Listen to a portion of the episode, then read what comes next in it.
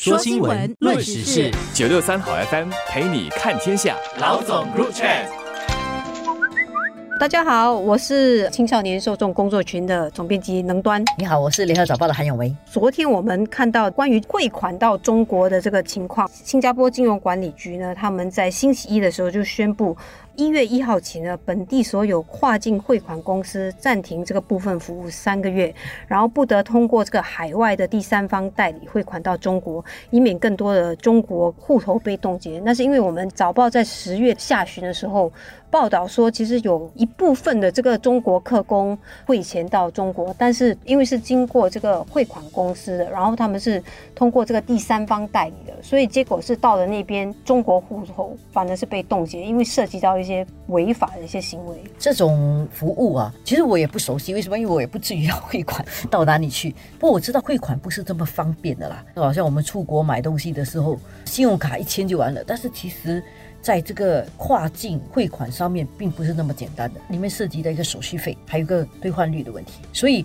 很多人在选择哪一个汇款公司把钱汇到一个外国去的时候呢，就会考虑到这些问题，就是哪一个汇款公司可以给比较好的利率，还有就是我是不是习惯比较熟悉这个汇款公司。而且尤其是对蓝领工人来说，可能对某一些，比如说网上的银行服务还是什么，反而那个让他们却步，他们会觉得说有一个实体的公司，然后。可能是同事之间有介绍的话，他们觉得哦，这个反而是比较可靠的。虽然我不太了解他怎么去汇款，但是我就觉得啊，你的汇率也不错，人家又介绍，我就会去找你。而且这个公司可能在那里很久了，去那边你会跟一个服务员讲话，尤其是如果你跟服务员很熟的话，你觉得好像办一个朋友了，所以你就会觉得比较亲切。他能够达到这个目的，一个汇款公司，他如果长时间经营的话，首先你的可靠度，人家已经觉得是存在了嘛。然后第二就是便利，第三就是你汇率好一点。所以汇率好一点什么意思？比如说以人民币来讲啊，现在很多的汇率都是五点三几左右嘛。如果你的汇率是五点三六，然后银行可能给五点三一，相差零点零五，那就是一万块差五块钱，蛮多钱的。因为你转换成人民币的时候，其实。对一些人来说，那那其实相当可观的嘛。对，如果你一次给我汇很多钱过去，那更可观。所以对他们来讲的话，我找一个我觉得可靠的汇款公司来汇款。汇款公司里面可能选择银行的 rate 那个率，或者是第三方的率，你就会看得出第三方率通常都是比较好的。因为我早报报道了，去对比了一下，确实是比较好。这样确实比较好的时候，你在那一刹那之间，一省五块钱，或者是多换五块钱，总是好的吗？所以他们就会选择这个第三方的。然后至于这个第三方的为什么会有问题？第三方的问题是，如果我把钱交给汇款公司，汇款公司是合法的，然后汇款公司转去一个银行，或者我直接找银行。银行跟这个汇款公司都是合法的，所以在新加坡这个钱出境之前都是通过合法的程序。但是去到新加坡以外的时候，他没有管辖的范围的时候，对他没有管辖范围里面，假设他去到了中国，如果是在中国的银行，他在中国的银行体系里面，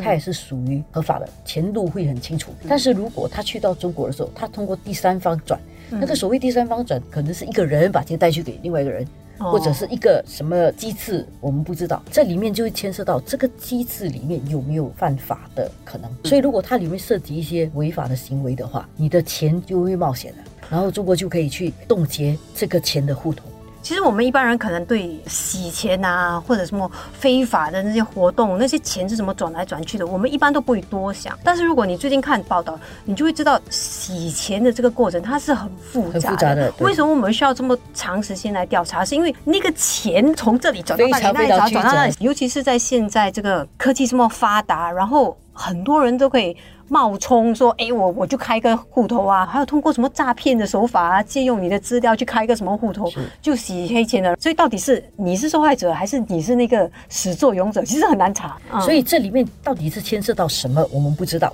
那边的第三方为什么户头会被中国那里冻结，我们不知道，因为它可能涉及贪污的钱，也可能就涉及洗钱。而洗钱案真的是很难查的，是听说一个洗钱案啊，随便都要查个一年两年的。我觉得很重要，也是因为我们其实有很多科工，作为一个负责任的国家，我们也得保障他们。其实在这里赚到的血汗钱，真的是可以顺利的汇回去了。因为从人道的角度来讲的话，没有人应该被骗，尤其是如果你是在我们这边服务的话，这样这个国家的体制应该保护你的财产。其实你看客工很多的那个语录里面，他们透露的就是我们觉得新加坡管得很严嘛，所以这些持牌公司应该是没有问题的。是，确实是这边没有问题，问题是这边。这些持牌公司，它转到境外去，不管哪一个国家，它对。在那个国家的那个对口的那一方是不是合法的，这个就不知道。所以从这个角度来讲，新加坡能够做的嗯就是先禁止。所以才会先做这个宣布，说这三个月，我相信他们也希望用这三个月的时间，能够改变一些客工的习惯，然后推动他们去使用虽然汇率比较低，